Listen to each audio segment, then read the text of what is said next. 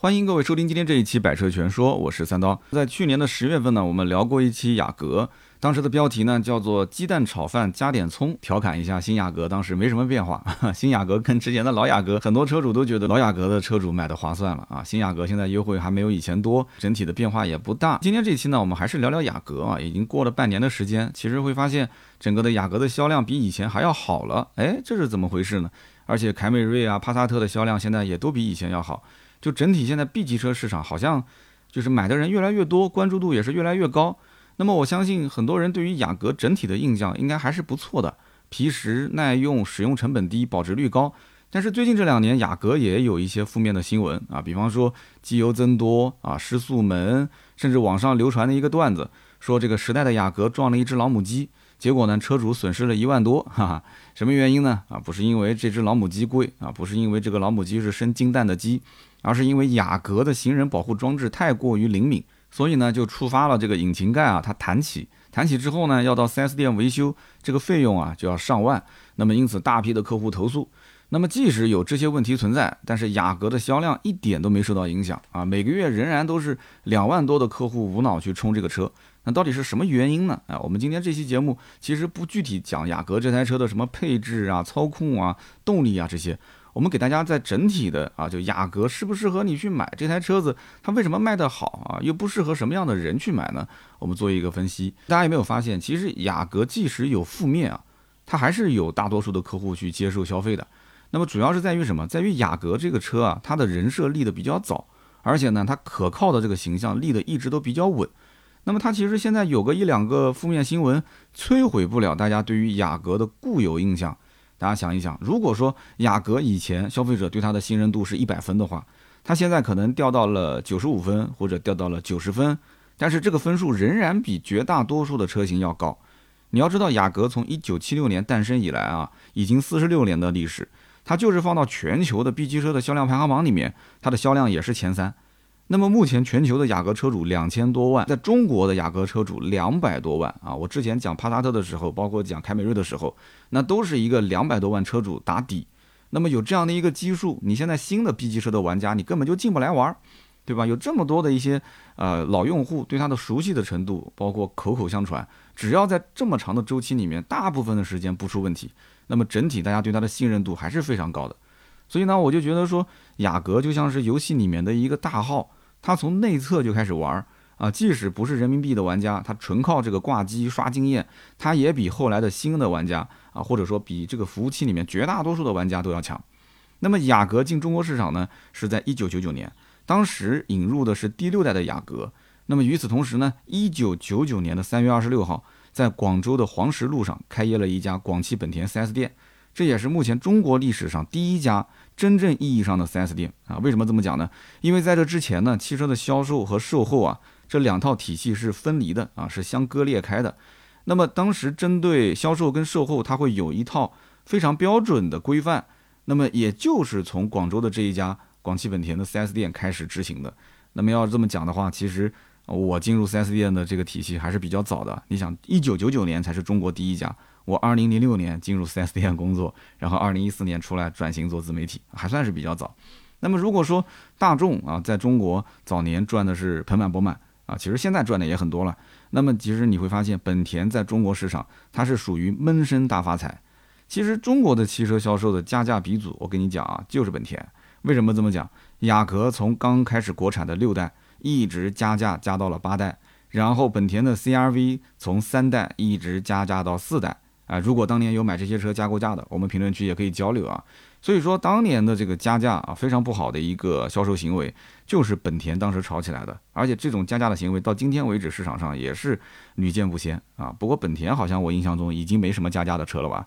但是丰田加价的车还是很多，是吧？雅阁在中国卖了二十三年，那么中间呢，它一直没有断过代，而且非常夸张，就是它从一九九九年国产开始啊，在中国销售。平均每一年的销量都在二十万上下。你要如果说，呃，早几年卖得好，后面几年卖得不好，或者说通过一次换代，后来又卖得好，然后下一次换代不成功又卖得不好，这个我可以理解。但是从国产到现在二十三年的时间，一直都卖得好，那这就是非常夸张的一件事情。你要知道，二十三年中国的整个的啊市场发生了很大的变化，中国的整体的消费者他的喜好也发生了非常大的变化。那么一台二十多万的车啊，当年的二十多万，现在可以算十几万吧，实际落地还是二十多万。二十多年前，二十多万的车对于一个家庭来讲，它意味着什么？那么二十年后的今天，对于一个家庭来讲啊，一台二十多万的车又意味着什么？我觉得这已经是大不相同了，是不是？大家回忆一下，两千年前后，两千年前后，你看到路上有一台二十多万的雅阁开在街头，你觉得这个车子里面坐的是什么样的人？很多人会觉得说，在两千年前后开雅阁的，那应该都是啊早一批下海经商赚到钱的这些大老板，是不是？那个年代的雅阁甚至不比什么 BBA 这些车子档次低多少，反正代表都是有钱人。你普通的那些上班的，对吧？在企业里面打工的，那都不可能开得起这个车的，是不是？那么现在我们再看一看。街头如果是有一辆雅阁路过的话，你会回头多看一眼吗？我相信大多数的人应该是不会去多看一眼。本田雅阁现在在街头其实就是一辆普普通通的 B 级车啊，它是属于那种呃比较安安稳稳过日子，然后呢希望车的空间大一点，性能呢相对来讲各方面稳定一点，就不希望去多折腾的那些人喜欢选择的一种车型。我不知道大家有没有发现啊，本田雅阁其实从六代到十代之间的变化还是非常明显的。但是你会发现，哎，大众的帕萨特、迈腾这些车这么多年来它的变化其实并不明显。或者我们换句话讲，日系车这几年来，包括凯美瑞、包括天籁，它的每一代的变化都很明显啊。但是德系就不明显，这是什么原因呢？哎，我们可以分析一下。早些年雅阁的造型它也是四平八稳的，那么走的还是那种偏商务的路线。为什么呢？因为市面上的 B 级车也只有那些有商务需求的人、挣到钱的那些老板，他才能买得起。所以 B 级车在当年，在那个年代，第一个选的人并不是特别的多啊，能买得起的人就不是特别的多。那么买得起的又都是老板，所以雅阁、凯美瑞、天籁、迈腾这些车子都是大同小异啊。这些老板的选择其实完全是看呃各自的兴趣点啊，或者说哪一家如果有现车啊，哪一家如果是不加价，那我就直接去买了啊。那个年代真的有很多车 B 级车都是加价的。那么到现如今，你会发现日系车的造型和德系车的造型差异非常的大。雅阁就更像是一个大号的思域，它走的是那种个性运动路线。但是你我们讲德系的，比方说帕萨特、迈腾，它走的是四平八稳，也就是商务稳重的路线。那么我们回看二十多年前，雅阁这个车子跟思域这个车，这两款车有什么联系？没什么联系啊，它是完全割裂开的。没有人会讲说雅阁是大号的思域。是吧？没有人会这么讲。那么现在雅阁为什么就变成大号的思域呢？有没有人想过这个问题？他为什么要这样去改变？其实说白了就是为了顺应市场的变化。那么市场有什么变化呢？哎，你想一想啊，日系的雅阁、天籁、凯美瑞这么多年来，它给大家的印象还是偏家用多一些。随着现在中国的翻天覆地的变化，也制造了很多的一些中产啊，有些这个生活条件比较好的这些家庭。那么私家车的消费者，特别是这种二十来万的私家车的消费者，他每隔几年啊，他的审美就会疲劳，是不是审美疲劳了？哎，你想家用车嘛，当然是希望越时尚越好，对不对？那设计越前沿越好，配置当然是越高越好。所以日系的雅阁、天籁和凯美瑞，它每一次换代，你会发现它从外观到内饰的变化都比较大。但是德系、德系的帕萨特跟迈腾，它因为早期树立的就是那种商务稳重的风格。你看它这么多年来，它的造型还是四平八稳，几乎没有任何的变化。特别是内饰方面，你会发现到今天为止啊，全新的帕萨特，它其实整个内饰还是那种浓浓的复古的味道，特别是那个挡把，是吧？那么大众它难道不会创新吗？大众当然会创新啊，但是它没有必要去创新，为什么呢？因为它很清楚，只要挂着 VW 的标，然后每一次换代我都加长，它仍然有人买，是不是？而且德系轿车一直打造的是 B 级的商务车的人设。你想是不是帕萨特、迈腾 B 级商务很多的一些保守的用户，或者说他确实在啊宜商宜家，但是更多是宜商这一块儿重点去考虑的话，他首要考虑的车型还是像帕萨特、迈腾这种德系。可能日系车他们会觉得说还是偏运动一些，还是偏可能是不是过于时尚了一些，还是偏家用。所以德系的像帕萨特、迈腾这种 B 级车，它的形象是不能轻易去改变的，因为它早期建立的人设的红利现在还在，还可以继续吃红利吃下去。所以呢，我们总结来讲啊，日系车更像是休闲的服装啊，你每过个两年，你都要到街头去逛一逛，去看一看，买当季的一些产品，是不是？你可能一年就要换一次，甚至有的人买的勤快，每隔半年可能都要去买一批衣服回来。那么德系车它更像是西装，你会发现啊，这西装一百年前的造型跟一百年后的造型基本上就没怎么变过。哎，你说我这个观点你认不认同？日系车更像是一个时尚的服装、休闲的服装，那么德系车更像是一套西装啊。那么雅阁呢，当年其实走的是偏商务属性。你看它雅阁以前的车走的都是四平八稳的路线，但是现在转型成偏年轻运动的风格。那么它转型走运动路线啊，其实是有先天优势的，是其他品牌其实都不具备的。为什么这么讲？因为你要知道，本田本身有一个思域，思域的名气也很大。是不是？那么雅阁只要它在造型上往思域那一方面去靠啊，我们不讲说动力，其实动力也差不多。我们不讲动力，就是你造型往上靠，其实你就顺理成章的成为了一个看起来还比较运动时尚的一个 B 级车，是不是这么个道理？而它的这个对手，比方说我们讲像大众，或者是丰田，或者是日产，他们去转型就比较难。他们想走运动路线怎么走呢？帕萨特和迈腾，它对应的是速腾；凯美瑞对应的是卡罗拉；天籁对应的是轩逸。这些车，你想速腾、卡罗拉、轩逸，它都不够运动啊！它跟思域比，它运动吗？都是普普通通的家用车，它没有思域那么多故事可以拿来吹。那么提到思域，更多的人想到的是什么？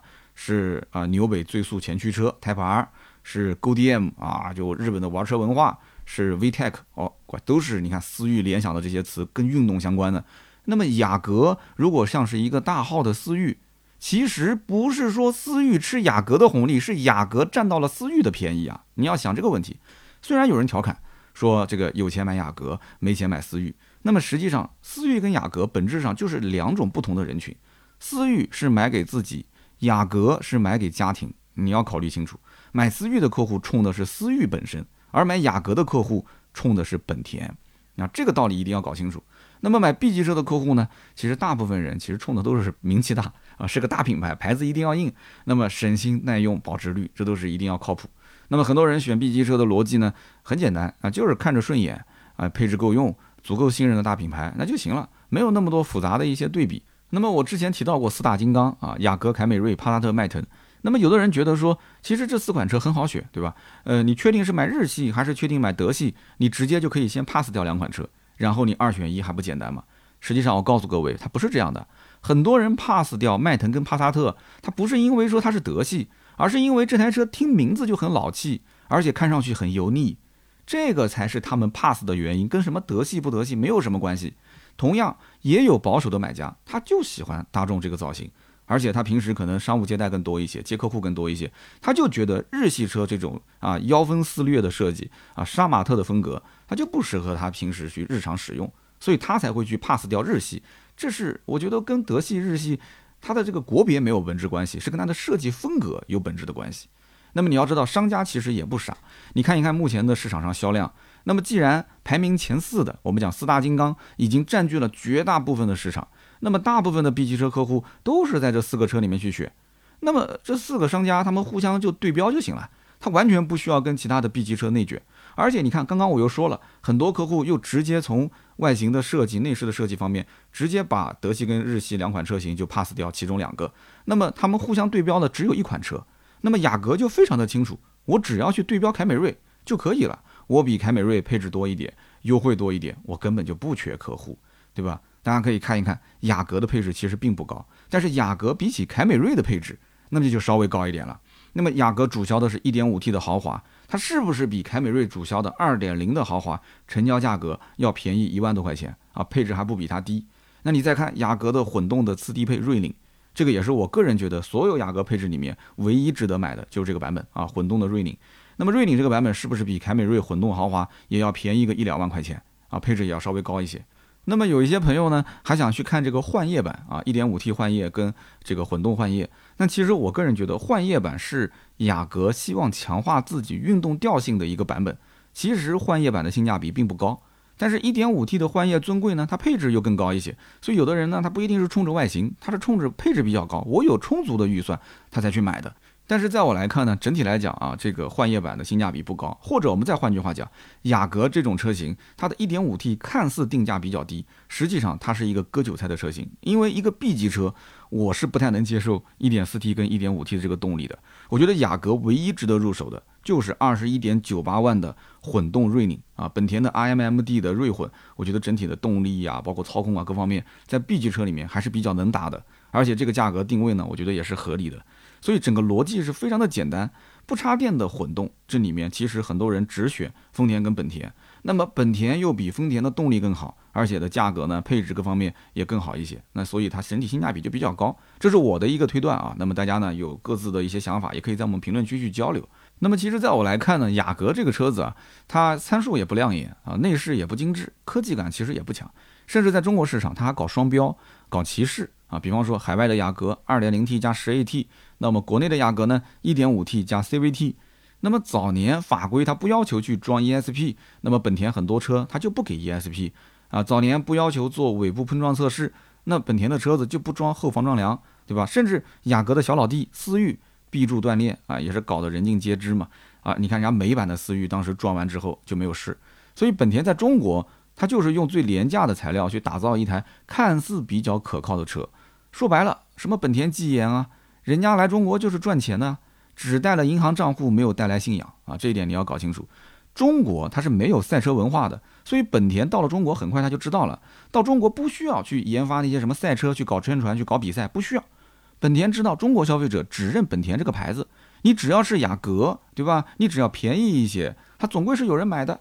那么如果说我雅阁给你个 2.0T 加 10AT 啊，我把你弄进来，那么这套动力总成我起步定价如果跟宝马三系一个价，你买不买？你别说跟三系一个价，你就是跟凯迪拉克 CT 四、CT 五一个价，卖个二十多万，仍然不会有人买。你说是不是？有人讲说，那本田换个标啊，换个讴歌的标，讴歌都要退出中国市场了，那真有人买讴歌也不会退，是吧？你说是不是？那么看一看整个的 B 级车市场，有多少人，你多少的车敢去用 1.5T 当它的主力车型？你说大众，大众帕萨特、迈腾有 1.4T，大众的帕萨特、迈腾 1.4T 它也不是主销车型啊，大多数人买的还是330啊。对不对？那么二线豪华品牌 B 级车我们就不用说了。那么全系啊都是一水的 2.0T 的配置，2.0T 在很多的二线的这个 B 级车里面，它其实中配的成交价都比不上雅阁 1.5T 低配的裸车价。那大家应该知道我要说什么车了，是吧？迈锐宝 XL 2.0T 是不是？那十七八万就落地了嘛，对吧？雅阁你看入门就十七八万，是不是？那么咱们国产 B 级车就更不用说了啊。你何止是二点零 T 啊？国产的 B 级车恨不得连混动都给你安排上。但是无论谁来跟本田雅阁，包括像凯美瑞这些车去 PK，人家销量就是遥遥领先。你没办法，雅阁为什么这么嚣张，对吧？因为太多人去神化了本田，太多人神化了本田的雅阁。大家应该听过一句话，叫做“本田就是买发动机送车”啊。其实这都是老黄历了。首先你要知道这句话的出处是出自于哪里？它不是出自于像雅阁这种车。本田的这个买发动机送车，是由于早年本田自然吸气发动机它有过一段巅峰时期，在那个年代，本田为了给自己刷名气，打造了非常多非常牛叉的一些发动机系列，比方说红顶的 B 系列，还有像 K 系列、F 系列，就这一些系列的自然吸气发动机啊，每一款都是经典。那么虽然这些发动机大多数啊可能会呃用于民用市场，然后再改造改造用于赛事。但是你要知道，在民用市场里面，很多发动机潜力也是非常大的，它很多零部件甚至都是锻造的。所以那个时候的本田自然吸气发动机，那个年代才叫做买发动机送车。那个年代的本田是自然吸气领域的王者啊，这个是当之无愧的。那么现如今，你再看一看中国的市场上，本田的主力的发动机是 L 幺五 B 系列啊，我曾经也做过一个啊短视频，大家应该看过啊，流量还可以。L 幺五 B 系列虽然说它的底子还在。但是它实际上已经没有自然吸气那个年代那么硬核了，它是属于吃老本的一个技术啊。本田更多的是在成本和它的动力上做一个平衡啊，做一个权衡，用 1.5T 加 CVT 去应付一下目前这个环保法规，那么还有消费者的一些基本对动力的需求。所以说这套动力，你别说什么德系能把它吊打，你就是美系、韩系，甚至我们国内的一些产品同级的产品，在动力方面都可以吊打它，真的。但是没办法啊，本田的发动机的故事深入人心，本田技研仍然是很多男孩子心中的信仰。那么很多人把回忆跟现实它是联系在一起的，是吧？那本田技研，你想，那在网上你只要一说本田，那大家他把不好的记忆都给选择性的忘记，然后留下的都是非常美好的片段。那么现在来讲的话，很多人觉得，哎，本田雅阁还算是一台比较省心的车。它即使配个 1.5T 加 CVT，很多人还是觉得能买。本田嘛，够用的一个 B 级车。但是我告诉你，本田雅阁绝对没有外面传的那么神。那么说到底，本田雅阁就是吃准了中国客户你心疼钱的一个心理。那么它既可以吃到日系产品啊，在中国消费者对它的这种信任的红利。它又可以吃到自己早期是中国那些啊有钱的老板、有钱人的座驾这一波人设的红利，那么同时还有一波本田的粉丝、本田的信仰粉，他就看到本田雅阁啊，在论坛啊，在各个小视频平台，他就去吹啊，去捧着它，也吃了这一波红利，所以久而久之，省心、省油、保值率高，买发动机送车这样的一台雅阁，它就诞生了。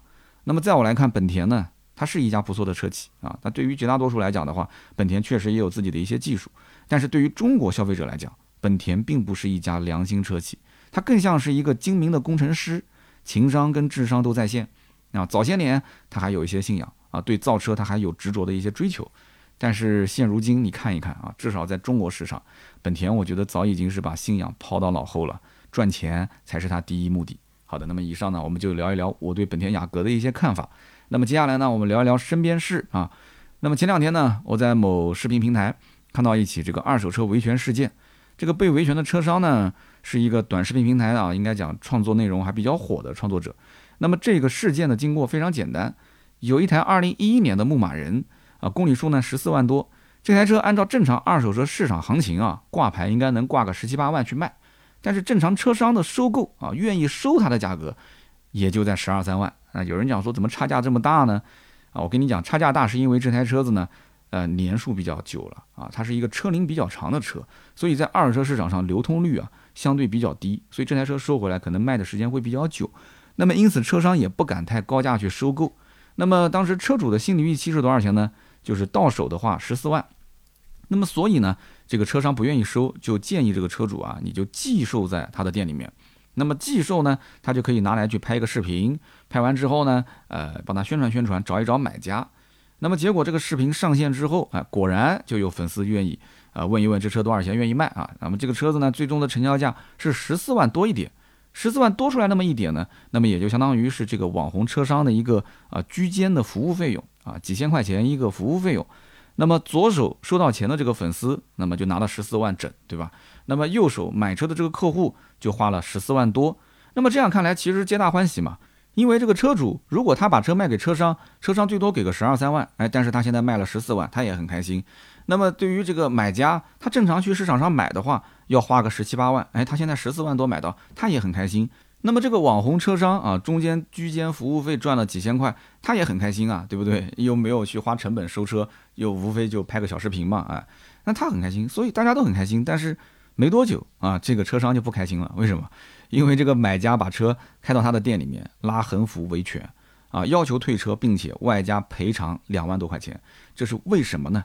因为这台二手车是车商收到了钱之后呢，车主就把车开走了，但是他没有过户。为什么没有过户呢？因为委托这个网红车商卖车的人，他不是真实车主，而这个真实车主呢，实际上是欠了委托卖车的这个人的钱，所以委托卖车的这个人想要尽早的把这个车给脱手卖掉。那么这个委托卖车的人呢，他是拍着胸脯保证说能搞定那个车主去配合过户的，结果车子。啊，人家买家全款付完之后，把车开回去，就一直过不了户。也就是说，原车主他不配合过户，所以导致这个买车的人想要退车。可是问题为什么要赔两万多块钱呢？因为这台车子他买回去之后，陆陆续续的啊更换了轮胎，更换了油水，甚至更换了电瓶。那么因此这里面的总费用是两万多，他要求你给我赔偿。现在这车我不要了啊，你一直拖着不让我去过户，这是有问题的。那么这个问题我解释的清楚了，对吧？那你说是赔呢？还是不赔呢？这里面其实啊，哪个环节出问题呢？我觉得它好几个环节都出问题了。首先一点，这个网红车商去收车的时候，他不可能不知道这台车子是在谁的名下。他只要看一下大本啊，就是车辆的登记证书，看一下行驶证，再跟这个人的身份证核对一下，他就应该很清楚了，这台车不是你的。那既然不是你的，是用来抵债抵给你的，那当时这个车为什么不过户给你呢？他为什么不过户给你呢？他过户给你的话，在你的名下，你又委托我去寄售，然后车主来买车。你们俩当天直接把车给过户不就结束了吗？那么这涉及到第二个问题，第二个问题就是对方买家全款交给你，你就能让他把车开走吗？那当然不能开走了。按道理讲，应该是过户当天你再收全款，对吧？你现在想要尽早的啊，让这个服务费用落袋为安，然后呢，让对方把十四万多钱打进来，十四万块钱给到车主，自己落个几千块进口袋，那么后面你就要承担相应的风险了，因为你既然是落袋为安了。车主拿回去，车子没过户，我跟你说啊，这里面出了这个问题还算是简单的，你还能拿钱去补偿。万一这个车子当时在那个人的手上啊，买家的手上出了一些大事故的话，那你就更说不清了，因为这个车还没有过户啊，所以这是极其有风险的。那么也就从侧面反映什么呢？就是二手车的整个交易过程是比较混乱的，那么很多的步骤呢都是以信任为前提，但是信任值几个钱？我想问这个问题，信任值几个钱？那么在二手车领域的确啊。很长一段时间内，大家都是不信任二手车商的。那么我反过来讲，在没有交易、没有签合同的前提下，二手车商现在反过来觉得我是守信用的，我是一个老实人，反而是左手的这个卖家不守信用，右手的买家他不守信用，我很委屈，是吧？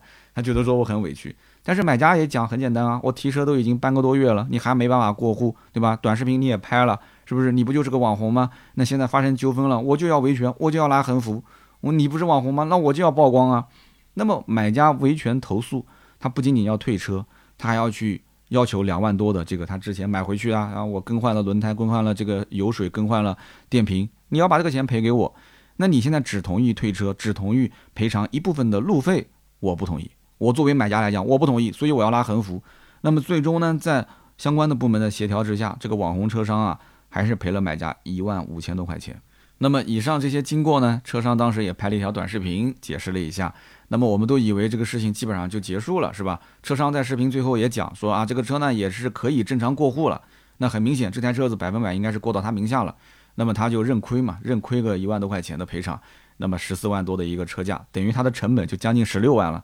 十六万的成本，但是他还是按照十四万多来卖。他就想告诉大家说，你看啊。那个整备的两万多块钱的这个费用呢，我就算是白送给你了。现在你买到手就是新的轮胎、新的电瓶，是吧？那么言外之意就是说，那你还是划算的。他还是想尽快把这个车脱手。那么这件事情大家都以为到此就结束了，结果没想到过了两天，这个网红车商又发了一条视频，他说什么呢？说这个维权的买家啊，原来他也是个车商，而且车商在明知这个车辆短时间内无法过户的情况下。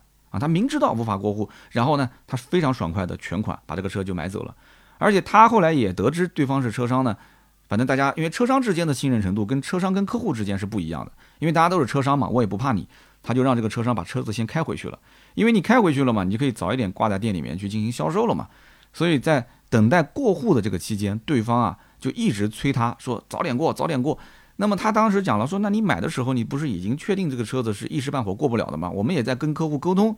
那网红车商当时还跟对方讲，啊，让你等一段时间，我再赔你个一千多块钱。对方也拿了这个一千多的等待赔偿金，但是对方拿到钱之后还在催，赶紧过户，赶紧过户啊。那么最后，对方在没有任何说啊线上协议的情况下啊，这是网红车商说的啊，没有任何线上的协议的情况下，突然把车开过来。在他们店里面进行了一个维权，拉横幅维权，要求退车。那么整体来讲的话，这个赔偿方案就是刚刚前面说的嘛，就是车子退回去，十四万多拿回来，同时再赔个一万五千多块钱啊。协商之后拿了一万五千多块钱，拿完之后这个事情就算结束了。那么整个过程呢，一共是持续了，我们讲从交易到最后维权赔偿，大概过了大半个月的时间。所以这个网红车商觉得很委屈，觉得很蹊跷，也很冤枉。那么这个网红车商他到底冤不冤枉呢？其实我觉得不冤枉，为什么不冤枉呢？因为你既然做的是居间服务，你就要保证服务双方的基本利益啊。那么买家无论是个人还是同行啊，车商同行，不管在付款当天，按照正常流程，你就应该是过户当天收全款，全款收完把名字过完，他把车提走。那么既然这个网红车商你不按照正常流程走，你想尽早的把钱收了，你车子对方要求提走，你觉得是个同行，你提走也没关系，你信任他。那你就要承担相应的后果，这个是没有办法的。对方拿捏你拿捏的死死的，对不对？现在人家讲我就是不同意你延期过户，那你之前合同上又没有写清楚，说具体过户时间是几月几日前，对吧？你没有写清楚的话，那对方现在就要求你马上过户，你不能满足他的要求。我现在要求退车，同时我还要求你去承担我的赔偿费用，那你根本就没有理由去不赔偿的。因为他讲的都是事实啊，没有错啊。那么从现实情况来讲，虽然说啊，可能你们口头上会有一些协议，那么同时你觉得说啊，钱也付了，车也开走了，这个交易就算是完成了。而实际上呢，这台车子的直到维权当天，这台车都不属于这个网红车商，也不属于那个买家。这台车属于谁呢？属于那个欠钱的那个人，还不是委托寄售的那个人。因为在那个欠钱的人的名下，那人家就是不配合过户，你拿他也没有办法。是不是？这里面其实存在非常多的风险，甚至就相当于什么？盾牌把我三刀的车开走了，找了个车商说三刀欠盾牌的钱，这是用来抵债的。然后车商说 OK 啊，我帮你把这个车放到店里面进行寄售，然后呢就拍了个视频，把我的车子呢就卖掉了。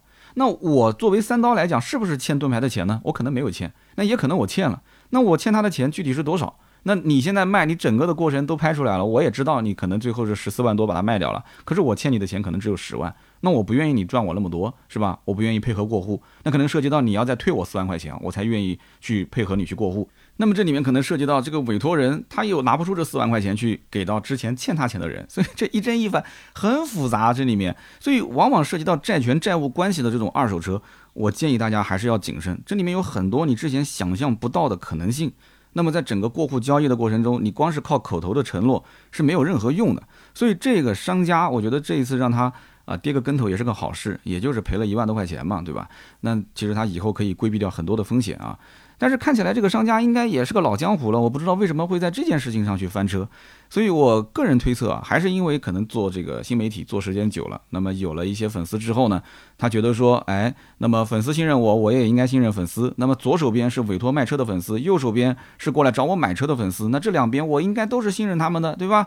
那么一个是新人买家，一个是新人卖家，结果呢，买家卖家他们都最后反悔了，都最后出尔反尔了，都不配合这个居间的网红车商了。那么最终损失的是谁呢？你看看，卖家十四万进腰包了，对吧？掉脸就走。买家呢，呃，也拿到了一万多的赔偿，掉脸就走了。然后损失的是这个网红车商啊。现如今啊，你会发现车商都开始做短视频带货了，每一个二手车商都喜欢去打造自己这种啊兢兢业业、勤勤恳恳、童叟无欺、交个朋友这种形象，是吧？那这是好事啊，我觉得是好事啊，因为大家都是希望通过，呃，跳过像二手车之家，跳过那些呃二手车的平台，然后自己去做一些内容，成本比较低，然后同时呢，信任一旦是建立了，它会有大量的一些客户的线索，玩小视频嘛，对吧？然后立商家人设嘛，早先在网上立起来的这些二手车商，对其他的这些不玩短视频的车商来讲，它其实是一个碾压，它其实是一个流量的倾斜，它有客户线索就可以做线下转换。那么咨询的人多了，转换率高了，那么它就从原来的买方市场变成了卖方市场。原来很多的一些二手车商只能是在家里面去等客户上门啊，或者是花一些钱在网上找那些二手车平台去投一些流量曝光。但是现在呢，哎，这么多的一些粉丝过来咨询我买车，咨询我去卖车，那么网红车商就开始他可以有筛选了。他因为有筛选之后呢，他就可以做一口价的销售模式。所以你看，现在做的比较大的一些网红车商都说我开始做一口价。我之前节目里面也聊过啊，分析过这个一口价二手车的模式到底是好是坏。那这里面就有三个大前提，一个就是你要有绝对的信任背书，也就是说大家粉丝绝对信任你，你即使是一口价贵了啊，比别人略贵一点，那大家还是有人冲着你的名气来，觉得说在你这里买车放心有保障。那么第二个就是你要有海量的客户线索，因为大部分的客户还是想要讨便宜，还是想要占便宜的，想要捡漏，所以他因此肯定会跟你有个讨价还价的过程。那么这部分想跟你讨价还价的客户，你说对不起，你只要但凡跟我谈价格，我就不理你，我就不接待你，那你就要淘汰掉一大批的客户线索。你如果基数足够大的话，你剩下来那一部分人还是足以去成交的。那你是 OK 的，所以你要有大量的客户线索，海量的客户线索。那么第三就是你要有优质的收购渠道，你不能光卖车，你收车的渠道也要非常的非常的多。你要有大量的这些，也就是找你卖车的客户线索。那说白了，二手车的售价它其实取决于它的收车成本。那么网红车商他不仅卖车给粉丝，也从粉丝手里面去收车。那么如果他有绝对多的这个一手的想要卖车的车源的话，那么这个网红是可以筛选出很多优质的车源。什么叫优质车源？第一个车况比较好，第二个脑残粉啊，就是冲着这个车商来的。你开什么价，我就什么价卖给你，我也不去比价格。那这种车子收的当然是舒舒服服的，你说是不是？但是这种人毕竟是概率比较小，但是基数大的话，这个概率啊，相对来讲筛选出来的客户也多。那么，所以二手车商利用短视频平台去推销自己啊，曝光有流量，然后呢去收车去卖车，这个生意看似它是百利而无一害的。很多人就开始想要去做二手车网红了啊，原先可能不做二手车行业的，甚至想要转行去做二手车网红了。但是我告诉你啊，节目当中我曾经也分析过，网红车商有了流量之后，他就要承担更重的社会责任。你在享受粉丝对你的信任这个红利的同时，那么你也会被更多的人监督你的所作所为，你的所有行为都是公开的。那么因此，但凡与粉丝有交易，这个中间任何一个环节出了问题，后期处理起来就需要非常非常的公平、公正和公开。甚至在某些时候，网红车商还得要明知自己会受到委屈、会受到损失的同时，你去满足对方的一些相对比较过分的要求。因为很多事情不是非黑即白啊，不是是非分明的。他要在不同的角度去看啊，不同角度看不同的人有自己的一些理由，是不是？因此，网友他没有那么多的时间去听你长篇大论的解释。很多网友是不理智的，他们看到的更多是你赚到了流量的钱，你赚到了粉丝的钱，而客户呢，他是弱者，粉丝他是弱者，大家呢都同情弱者。所以这一起通过短视频买二手车，然后维权退车赔偿这个事件啊，跟大家分享一下。就是网红车商也不想让事态去扩大，对吧？他以后还可以有的是机会去赚钱。他也是希望通过这件事情呢，啊，用一些啊一万多块钱的这种小小的赔偿，维护自己的一个正面的形象。然后呢，连发两条视频，流量也不错啊。然后这台车说不定很快他又再把它给卖掉了，是吧？他这样的一个过程呢，我觉得大家呢应该反思一下啊，在整个的二手车的交易买卖的过程中，包括通过现在所谓非常流行的啊短视频啊、直播啊这种买车卖车的过程中，大家怎样去？维护自己的权益啊，类似这样的事情，其实我看之前也发生过很多起啊。比方说前一阵子有个车商啊，直播的时候抽自己耳光，抽的那个鼻血直流，但是直播间的粉丝还是说这个人活该，说这个人是黑心车商，说他是个演员，不值得同情啊。当时那个画面我看是挺惨的，那哥们儿啊流着鼻血啊，然后还在继续说，我这个人做生意怎么好怎么好啊，我怎么有信用？后来我翻了一看他的之前的这个往期视频，我发现。哦，原来他是卖了一辆事故车给粉丝，然后之前是答应退一赔三，而且呢有录音都被坐实了，但是最终呢谈赔偿的时候呢又反悔了啊，不愿意赔那么多的钱，所以这就是网友监督的力量。这么多的网友，对吧？百万级的粉丝，他会从蛛丝马迹当中去判断你的动机、你的目的，甚至他会帮助维权的人去搜集相关的证据来实锤你。啊，所以说今天分享这个短视频平台的这个二手车维权事件，就是希望告诉大家，二手车买卖的交易水真的很深，就连专业的车贩子他自己都会被坑，就更何况大部分的人，大部分的买家都是小白啊。那这里面你想，连车商这种老江湖都被坑了，那作为小白的买家，大家通过网络选购二手车，一定要记住，你要保留自己所有的聊天记录。而且呢，你要把所有的交易过程的这些啊谈判的这些相关的承诺啊，都写在纸上，白纸黑字的写下来，口说无凭，然后一手交钱，一手交货，车子一定要验好啊，最好有第三方的一个验证报告。那么当天最好一天头把手续全部给办完，把户给过了，否则的话你不过户，那就夜长梦多。那么如果今后需要维权，你也得看一看你手头所搜集的这些证据，是不是足以去实锤坐实对方。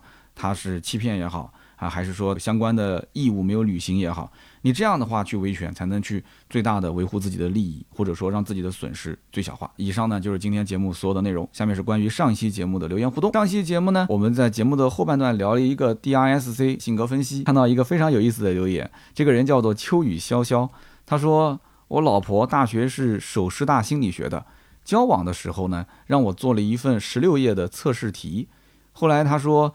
嗯，他持续跟我交往到最后结婚，其实跟这十六页的测试题啊是有着直接的关系。我觉得特别有意思啊！大家谈对象，如果遇到一个心理学的，他给你做一个测试题，你要如果以前没听过我的节目，你可能就随便做了啊。你现在你要听过我的节目，你就知道这个题目大概该怎么做。最后推导出来他是什么性格的，你这个性格跟他是不是最匹配啊？这个很关键。同时，我也想提醒这个秋雨潇潇啊。呃，你的媳妇儿结婚这么多年，我觉得该复查一下了。人的性格有可能会有变化哦。然后呢，应该给你定期做一些这个测谎实验啊，因为你看 DRSC 的这个创始人之前也是做测谎仪的，是吧？要做一些测谎实验啊，比方说把你的手机拿出来，然后呢盯着你的眼睛跟我讲，你到底删没删消息，对吧？你这里面你敢保证所有的信息都是完整的吗？